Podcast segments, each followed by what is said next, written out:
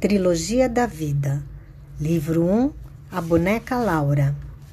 Sou a Ana, tenho seis anos e amo a minha boneca que se chama Laura.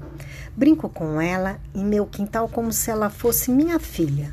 Sua roupa é cor-de-rosa com babados e fitas. Laura é uma boneca que parece um bebê. Ela come papinha, lógico que de mentirinha. Toma suquinho bem gostosinho. Quando termina, Ai, que susto! Faz cocô e xixi. Essa boneca é muito especial. Ganhei da madrinha Ada. Como eu gostava dela.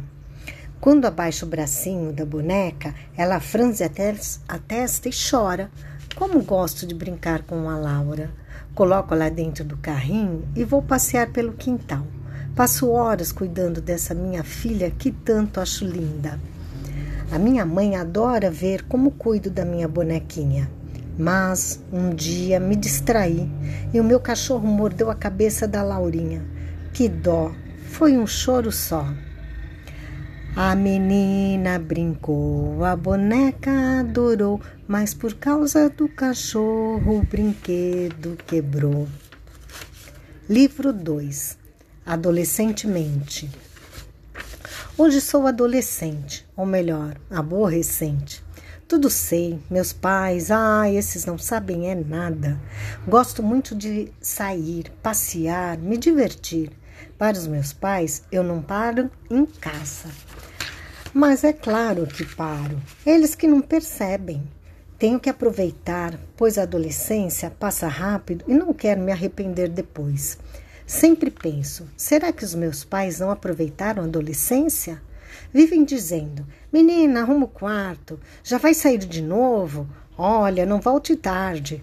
Vou esperar acordada. É sempre a mesma ladainha. Eu sempre digo que quero apenas viver, viver todos os momentos, pois não sei o que poderá acontecer amanhã. Amanhã pode ser tarde demais.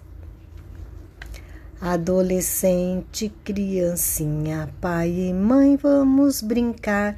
Quero só viver o presente, pois o amanhã a Deus dará. Livro 3 A Verdade Nua e Crua. Passo as tardes sentada em minha cadeira de balanço. Lembro-me de quando eu era criança e tinha uma boneca chamada Laura. Ah, como eu gostava de, dessa boneca! Cuidava dela como uma filha. Mas né? Até o dia que o cachorro acabou comendo a minha boneca. Hoje me pego aqui, sentada, recordando de meu passado. Já criei três filhos, deram um bocado de trabalho, mas valeu a pena o esforço que fiz para eles serem felizes.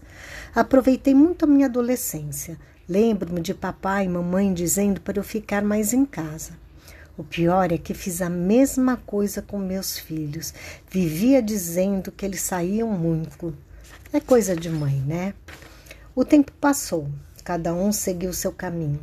Agora só me resta esperar pelas visitas que se tornam cada vez mais escassas. Vivo sentada na cadeira de balanço, sou, mas meus filhos têm, não tem tempo, pois o tempo, pois o tempo acabou, acabou.